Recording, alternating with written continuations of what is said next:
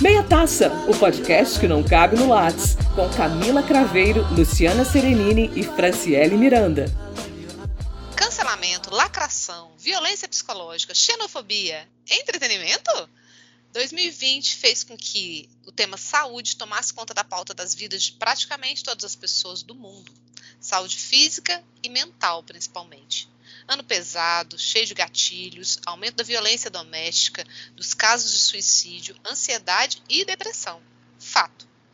Dito isso, eu vou fazer um parênteses para entrar no nosso tema do 28º episódio do Meia Taça. 2021. Temos em rede aberta o reality show mais longo da história da televisão brasileira, o BBB 21. Impossível negar o sucesso do programa repaginado no ano anterior e que neste ano conseguiu fechar contratos de publicidade que vão gerar mais de 500 milhões com seus patrocinadores. E, gente, mesmo que você odeie reality show, não é possível negar o alcance do programa. Outro fato. O problema é que, em menos de duas semanas de exibição, a edição trouxe à tona uma série de debates que incendiaram a internet. Sim, o formato foi feito para ter treta, debate, amor, ódio, torcidas e tal. Por isso, exatamente a tal fatídica audiência e faz as cifras valerem. Mas o que vem à tona aqui é um cenário onde participantes trazem em menos de duas semanas cenas que não parecem muito entretenimento. Casos que vêm disparando gatilhos dolorosos, desvios de rota em pautas importantes para a sociedade e condutas que transmitem xenofobia, cultura do cancelamento, pesadíssima ao vivo e em cores, tortura psicológica, assédio, narrativas de suicídio. E essas cenas são colocadas sem aviso da edição nenhuma, num momento histórico, ainda de isolamento social e com um saldo, saldo atual de mais de 200 mil pessoas mortas e muita polarização social. Bom, para a gente vale demais a pena tentar conversar, tentar entender como é que a lacração e a agressividade sem limites pode cegar e apagar as pessoas. Como chegamos neste ponto de a cultura do cancelamento ser a palavra mais preocupante dos nossos dias, mas, ao mesmo tempo, não permitir um aprendizado ou uma empatia em nenhum momento? Então, para conversar com a gente sobre tudo isso e muito mais, e fugir do tema em muitos momentos e não te entregar respostas definitivas, porque nós não somos obrigadas, mas garantindo um papo para uhum. lá de bom, um senso lindo de humanidade, misturado com uma voz calma e segura, a quem eu invejo pra caramba, nossa convidada é a diva maravilhosa, musa da academia, publicitária, psicóloga e psicanalista Renata Crispim. Fala, Renata! Olá, Lu, Camila, Fran. Primeiro de tudo, muito, muito obrigada pelo convite para estar aqui com vocês, conversando. Brigadíssima pelo voz calma e segura que me deixou lisonjeada e me fez rir loucamente de vontade de ser realmente essa pessoa. Muito obrigada pela, pela oportunidade. Acho que é um tema importantíssimo para a gente conversar. E eu sou essa pessoa que gosta de refletir sobre a vida, sobre si mesma, sobre as pessoas, por esses pontos de vista que eu fui construindo ao longo da minha história, né? A comunicação, a psicologia, a psicanálise. Então, Acho que vai ser um papo muito gostoso. A gente vai começar fazendo algumas perguntas para Renata, porque não tem como a gente não se. A gente pediu abrir uma caixinha de perguntas na... durante a semana para os nossos ouvintes, amigos, colegas, né, fazerem algumas perguntas. Eu vou passar a pergunta primeiro para a Camila, mas logo depois eu vou jogar aqui algumas perguntas que nos foram feitas para a gente poder começar a esquentar essa conversa sobre esses assuntos que eu acho que também são muito okay. importantes para a gente.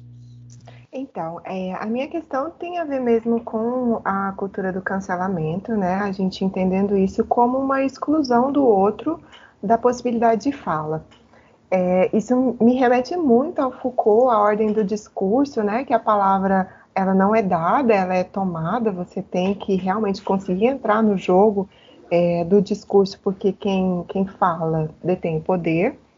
E aí, quando você tem essas estratégias de cancelamento que a internet acabou ampliando, né, como todas as outras é, formas de, de manifestações e comunicação atualmente, eu fico pensando se essa cultura do cancelamento não é justamente a exclusão do outro da possibilidade de se colocar, de ter em algum momento um espaço de poder.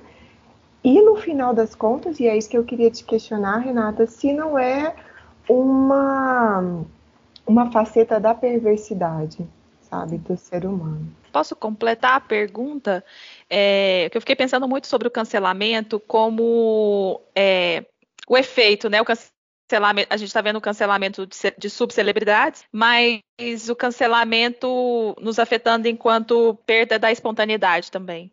Eu acho que completa. Tem esse efeito e aí resvala em nós como essa perda da espontaneidade. É, eu, eu fico pensando nessa questão do cancelamento e eu acho que é muito claro, inclusive ali na dinâmica do Big Brother, que a gente está falando de disputa mesmo, de disputa por poder. E eu acho também fundamental pensar nisso como uma dinâmica de relação. Né, que às vezes, mesmo num contexto em que a disputa por poder não está tão evidente, é algo que pode fazer parte da maneira como as relações se estabelecem. Né? Eu me relacionar com o outro buscando uma existência ou uma, uma visibilidade, uma presença, um, re, um reconhecimento que necessariamente precisa passar pela, pelo cancelamento do outro.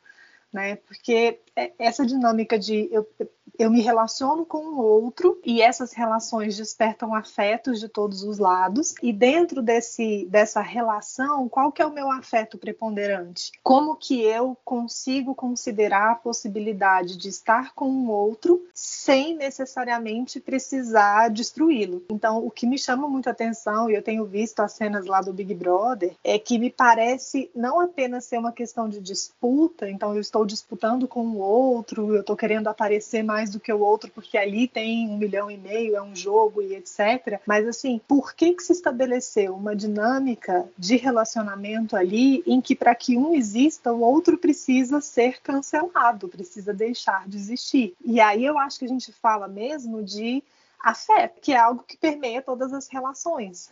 Né? Mas, Renata, é... dentro dessa dinâmica, eu pergunto para você e para as meninas, então a gente estaria se tornando cada vez mais intolerante com as diferenças? Quando, quando a Lu me convidou e eu fiquei pensando sobre esse tema, a primeira coisa que me veio foi justamente essa nossa capacidade ou incapacidade ou dificuldade de conviver com aquele que é diferente de mim. Que aí eu acho que é uma, uma faceta de uma, uma forma muito narcisista de estar no mundo. Assim, eu só consigo estar no mundo e me relacionar com o outro se eu me vejo nele, ou se eu vejo nele traços que eu é, reconheço em mim. Então, assim, ah, então esse aqui pode existir porque ele é igual a mim, né? Se tem uma diferença, então ele precisa ser cancelado. Então eu acho que passa por uma tolerância, intolerância é, da diferença mas eu acho que isso é fruto também de uma, é, eu tô falando em termos psicanalíticos mesmo, mas uma libido muito voltada para si, né? Tipo, eu sou a referência do mundo, né? Eu sou é, a régua do mundo. Então, eu só vou permitir que exista e que fale, que ocupe espaço aquele que tem algo meu. Né? Se eu não reconheço algo meu nele, então eu vou cancelá-lo. O Rê, e, e, eu acho interessante, quando eu fiz essa proposição, a Camila fez, falou e eu estava comentando sobre esse assunto. Eu não acho interessante por causa do programa. Eu acho que o programa hum. em si, ele reflete um ato político que a gente está vendo cada vez mais presente na sociedade. Aquele hum. microcosmo que a gente vê ali é algo que quando eu vejo, eu vejo minhas eu vejo do 2018 Uhum. Eu vejo 2017. Eu começo uhum. a ver desde.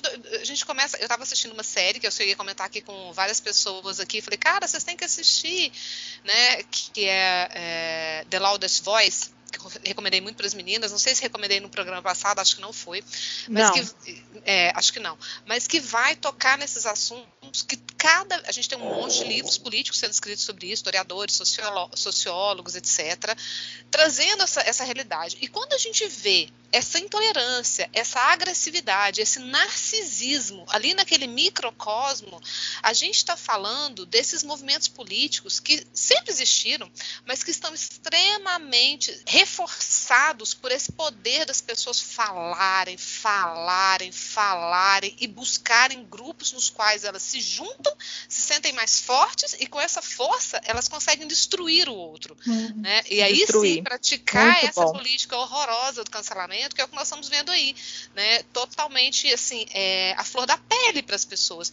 E esse narcisismo, que eu acho que sempre existiu, você como psicanalista pode dizer muito mais para mim, para gente, no ser humano, ele está sendo levado à máxima potência, porque quanto mais eu vejo pessoas que, como eu, não aceitam a diferença e falam realmente a gente não pode aceitar a diferença, porque eu consigo falar com zilhões de pessoas, não é mais com o cara do boteco, não é com meu irmão, não é com as pessoas só da minha família que podem não partilhar da mesma intolerância que eu e podem até mesmo me, me falar, olha, você está passando dos limites. Mas não, com esses até que não, eu vejo outros em várias outras cenas, né, nos twitters da vida, nas diversas redes sociais, que simplesmente dizem que eu estou certo. E quanto mais eu acho que eu estou certo, mais eu tenho o direito de calar a voz do outro, que é onde a Camila uhum. começou com a, com a uhum. pergunta dela, né? Você acha uhum. que é por aí? É, enquanto eu te, te, ouvia, Lu, eu me lembrei de uma frase do Freud que eu gosto muito, porque é, e é uma frase que ficou muito famosa, mas cortada, cortam a metade da frase e eu acho que a frase inteira ela é um, um, uma referência bacana para a gente pensar nessas coisas, né? Porque ele fala que é necessário um pouco de egoísmo para a gente sobreviver, mas no extremo a gente precisa começar a amar para não adoecer. Que eu acho que tem muito a ver com isso, porque assim,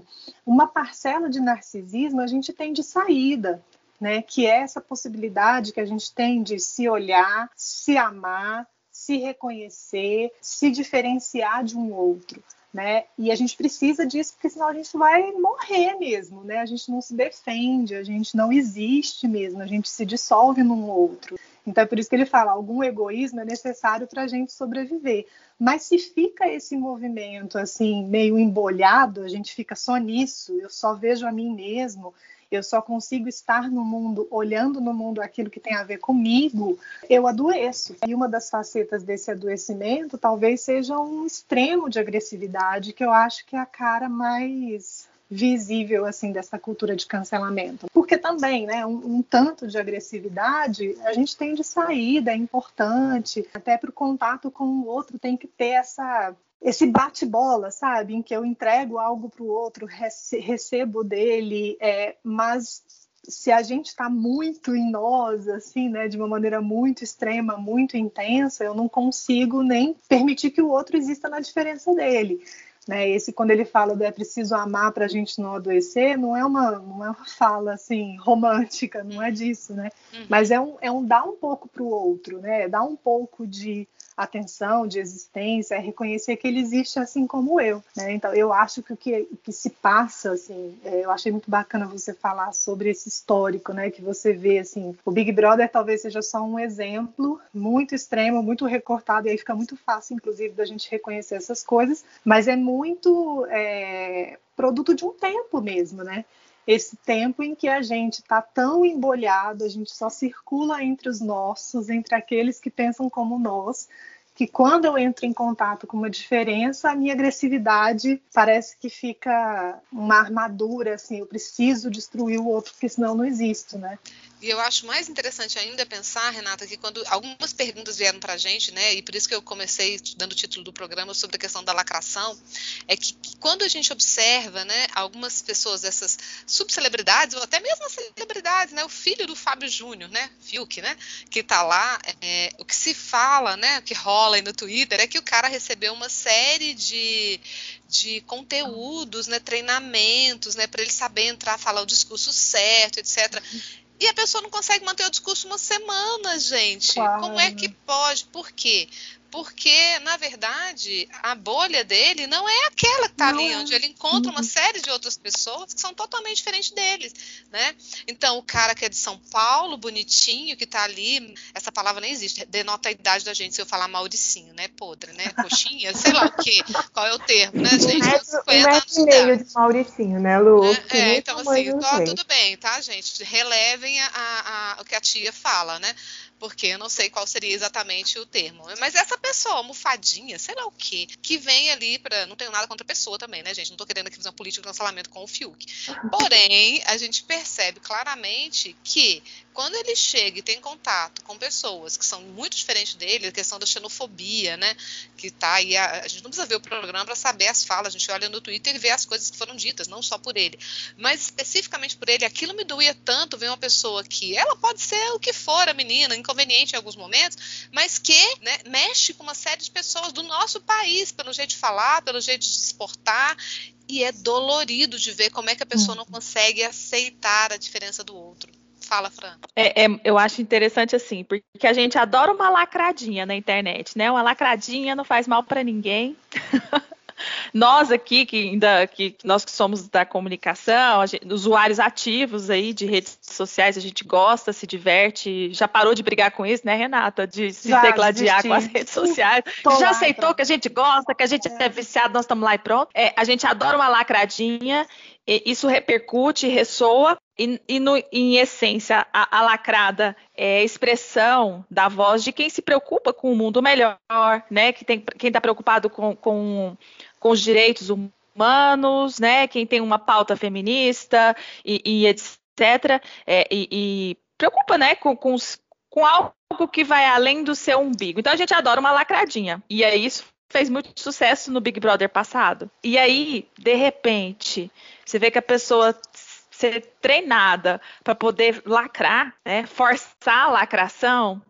Aí, gente, aí não. Aí, é... aí é, é, perder a espontaneidade, é isso que eu estava falando. Assim, a gente perde a espontaneidade por conta do cancelamento e perde a espontaneidade de ser quem somos. E aí, de repente, tem uma moça lá ganhando expressividade no programa porque ela é confusa, né? Juliette, o nome dela, se eu não estiver enganada, porque ela é confusa, porque ela não tem muito posicionamento, mas ela é espontânea, né? Ela está sendo ela mesma na, na confusão dela, está sendo ela mesma e de repente essa menina até ganha o programa porque ela está sendo espontânea, ela não está sendo, ela não tá sendo lacradora, né, profissional forçada, nem nada disso, né? Então a gente adora uma lacradinha, a lacradinha repercute em nós porque ela fala de direitos humanos, de uma preocupação do mundo melhor, mas essa falta da espontaneidade nos incomoda. Gente, mas assim, eu queria colocar para vocês o que eu penso ser uma consequência política disso, sabe?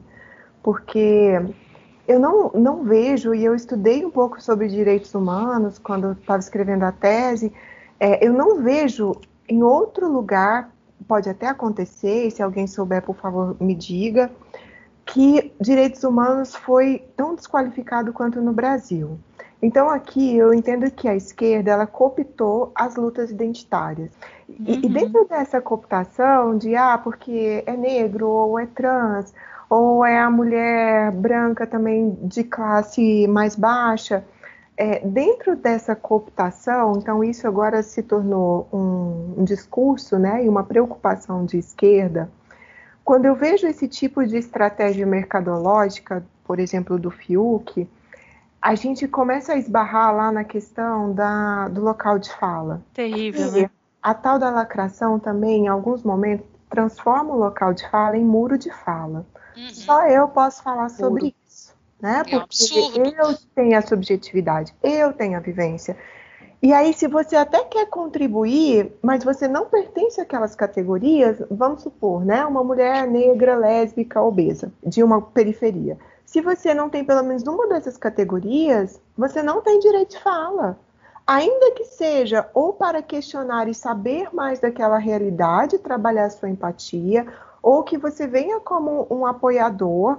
Então, o local de fala, eu acho que é uma armadilha quando isso se transforma no muro e você só fala para os seus iguais, você não amplia o discurso, o debate, nem ganha apoiadores. Então, eu não sei, parece que a gente está entrando e a consequência política que eu vejo, né? A gente está entrando numa bolha de cada vez mais essas lutas identitárias serem ridicularizadas num país em que as pessoas que são de direita, podem até ser uma minoria, mas é uma minoria ativa, usa aquilo como arma, sabe, estratégica, para de fato desqualificar e diminuir a luta e, e no final das contas a questão.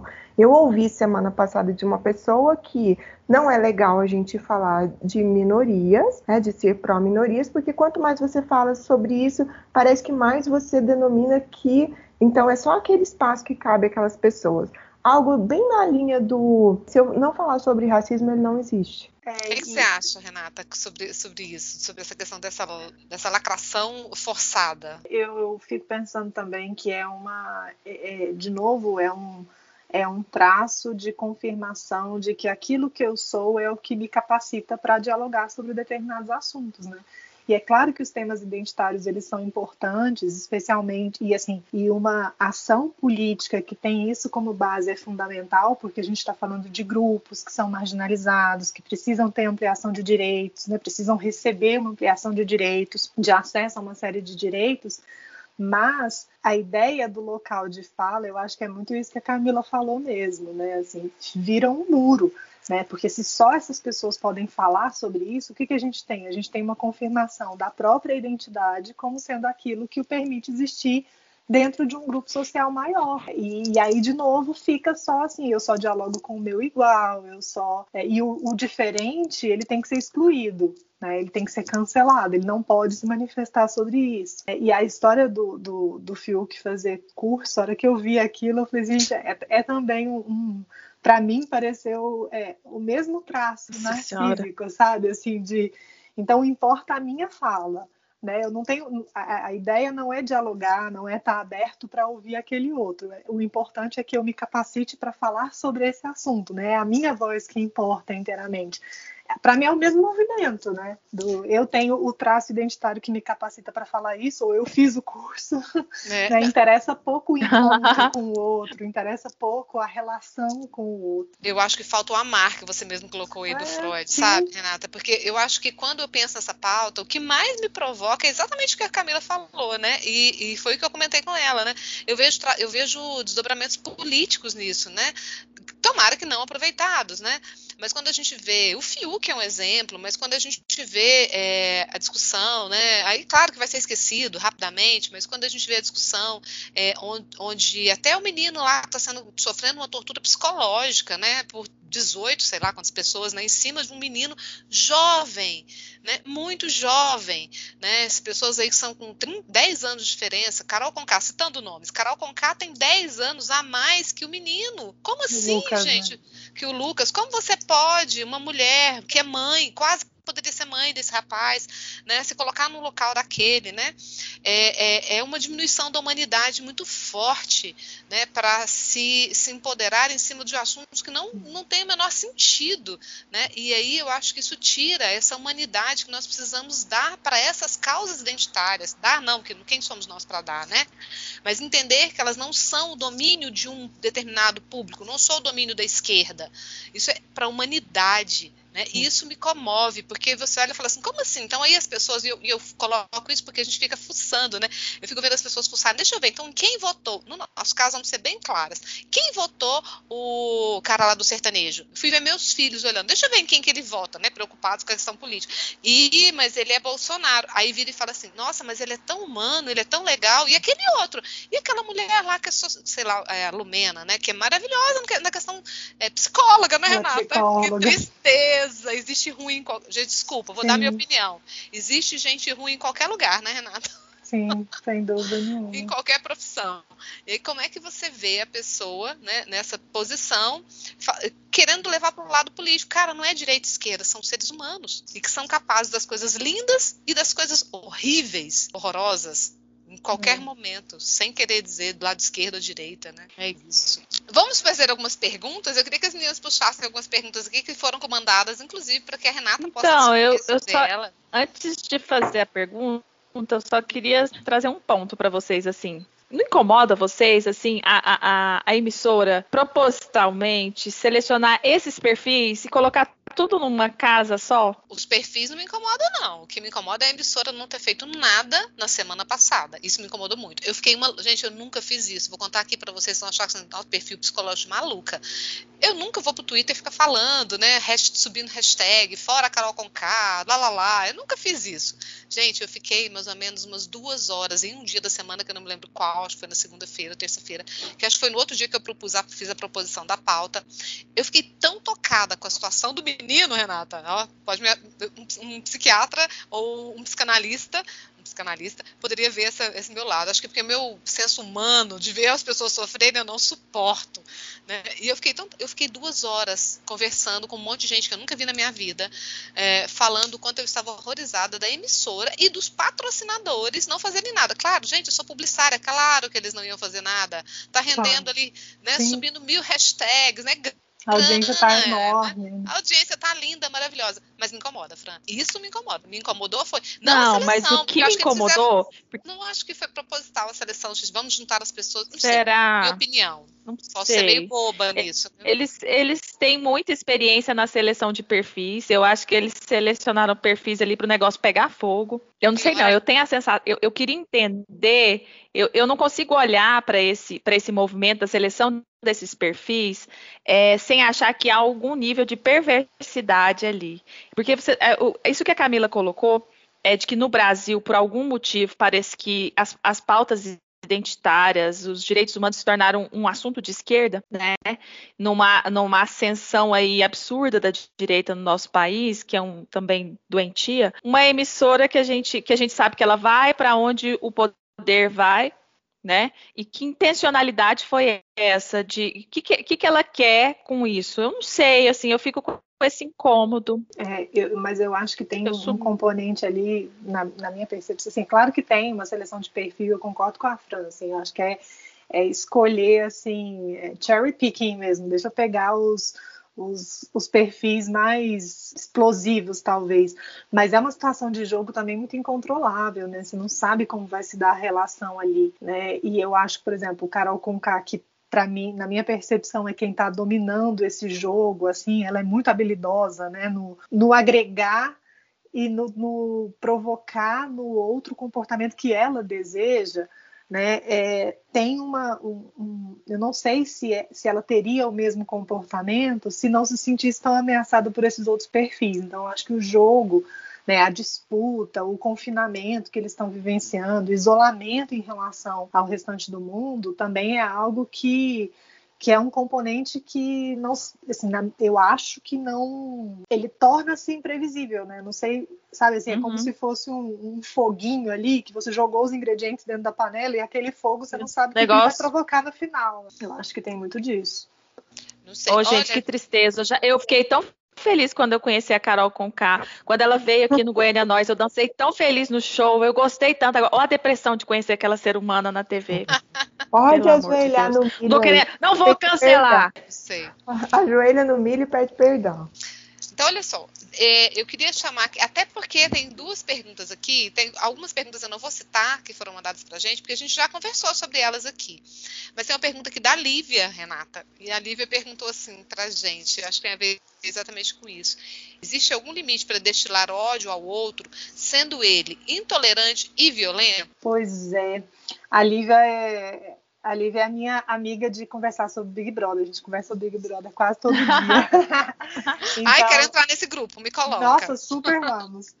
E, e a gente estava pensando sobre isso mesmo, né? Porque, tipo assim, será que a gente tá, a gente aqui de fora, a internet inteira está cancelando, cancelando a Carol com K? Né? Qual que é o limite também para esse tipo de, de ação que é uma ação agressiva mesmo, né?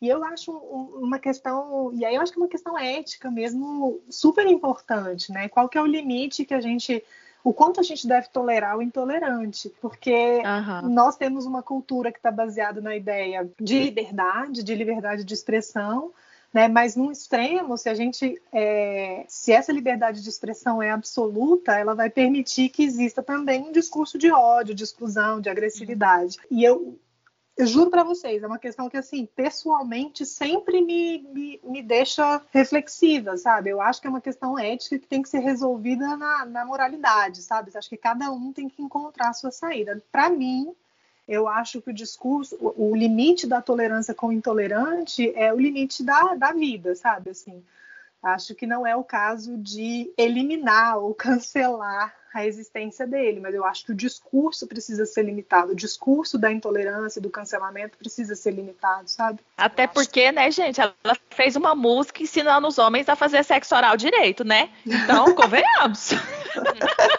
ela tem um pontinho. É. Brincadeiras à parte, né?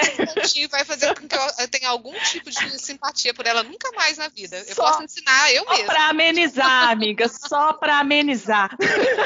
Ah, é? Não, mas é, né, cara. Adorei, Lu. Não, não Punk. Não precisa a música dela, eu ensino direitinho. E essa outra aqui, é, a Dani, ela mandou umas quatro questões, mas acho que a gente já respondeu algumas delas. Tem uma que ela, inclusive, né, não poderia dizer. Eu vou citar aqui né, essa pergunta dela, mas é a outra que eu quero fazer. Ela fez uma pergunta que foi dentro do que nós conversamos daqui a pouco. Militância que não ouve e não, não tem autocrítica. Lição de esquerda para o país? Foda. Boa. Né? Eu achei bem pesado. É, e aí ela fez uma outra, ela foi mais densa nessa pergunta depois a Dani veio com uma outra pergunta que eu achei bem legal também. Vou jogar aí para vocês. Estão torcendo para quem? Gente, eu tô Podem assim, mudar de ideia depois, tá, Rê? Eu, eu, acompanho, eu super acompanho Big Brother, fiquei algumas edições sem acompanhar, eu vi os do, do início, né, da, da série, e o do ano passado e desse ano eu, tô, eu vi, e esse ano eu tô vendo também. E eu tenho, eu sempre tenho, a cada semana, o meu ranking do milhão, né? Para quem que eu daria o um milhão ali? o meu ranking hoje tem Lucas, Juliette, Sara e Gilberto, que são os cancelados, né? Que são os a grandes gente cancelados. Os mais fracos. Bora fazer exercício com as próprias mãos, né? É, é. Cara, eu tô que nemzinha a Renata, já mudei várias vezes. Quando o Gilberto entrou na casa, no primeiro, assim, eu assisti o primeiro dia, então na primeira meia hora eu achei ele chato. Falei, nossa, gente, né? peraí, nossa, pera, Gilberto, calma. Mas aí depois eu comecei a gostar muito dele. Ele deu algumas bolas fora, mas parece que agora ele tá se situando, tá entendendo como é que, é que tá o nível da maldade ali. E, mas ele tá, assim, tipo em último no meu ranking aí dos quatro, se fosse como o seu, Renata. Eu realmente tô naquela onda de, cara, tem que dar o prêmio pra esse menino.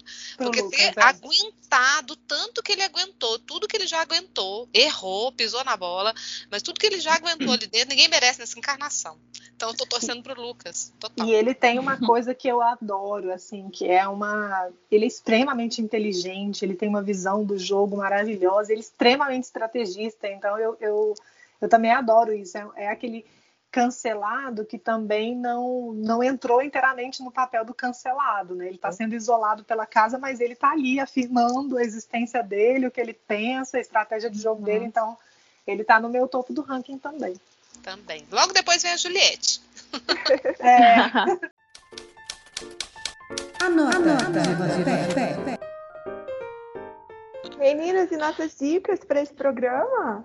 Quem começa? Vamos. A Renata. A Renata Isso, convidada. Que é convidada. Uma dica, Rê. Dica? Então, eu pode ser dica de coisa antiga, né? Mas que pode, né? Qualquer antiga coisa. é vintage. Gente, nessa, nesse último mês eu fiz uma leitura que eu estava adiando assim por uma vida inteira e que foi, acho que das coisas que, acho que foi a leitura que mais me tocou na vida, que foi Grande Sertão Veredas, que eu li no último mês. Ah, e que para mim foi assim uma experiência de prazer, encantamento, emoção. Eu fiquei in, absolutamente impressionada com a genialidade desse homem. Uhum. E ao mesmo tempo acho que tem uma atualidade e uma relação gigantesca com esse tema, né? Quando ele está lá, uhum. uma obra monumental falando sobre o mal, o bem, se nós somos bons, se não somos, é, se somos bons, se somos maus, o diabo, onde ele está. Enfim, eu tô completamente caidinha de amor por Guimarães Rosa, um amor super tardio, mas definitivo, eu acho. Tá valendo.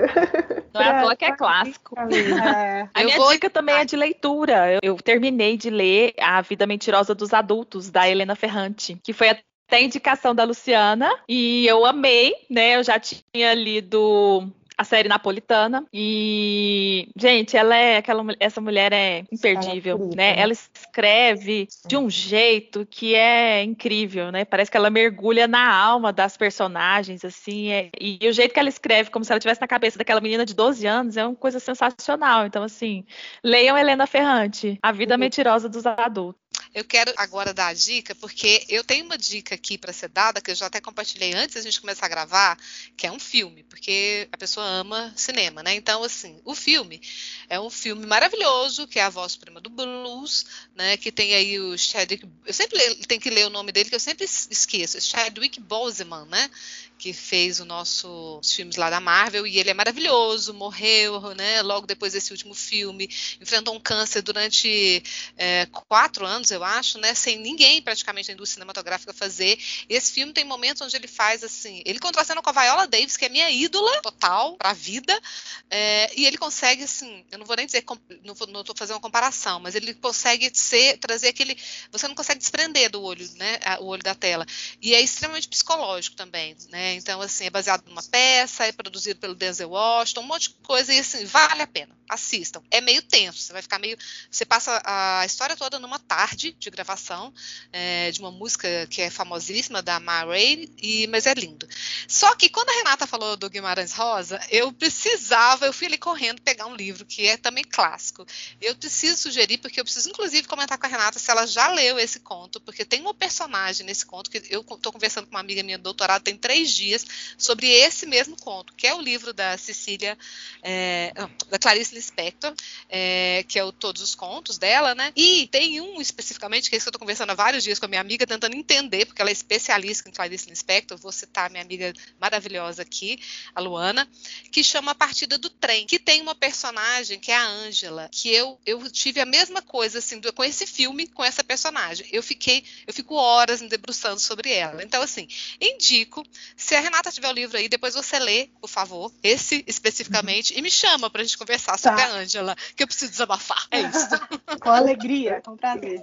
com alegria. É, a minha dica, então, também é de filme, e eu vou indicar o documentário What Happened, Miss Simone, da Nina Simone porque eu acho que é uma maneira também da gente humanizar é, aqueles que são, de certa forma, celebridade, representação de sucesso dentro da sua carreira, mas que a vida cotidiana não é fácil, é cheia de contradições, é cheia de dores, e eu acho que o filme é lindo, né? Porque a trilha sonora, claro, é dela, ela é maravilhosa, mas não é ninguém que seria um modelo a ser seguido, né, de comportamento. E eu acho que a gente precisa muito disso, sabe? De tentar trabalhar mais a empatia, seja pelo viés que for. Se for pela arte, é, só a arte salva, né? E o Brasil, ainda mais o Brasil. É isso, meninas, foi um prazer. Gente, muito bacana. Vamos fazer um brinde? Vamos. De taça cheia para todas. One, two, three, funk it.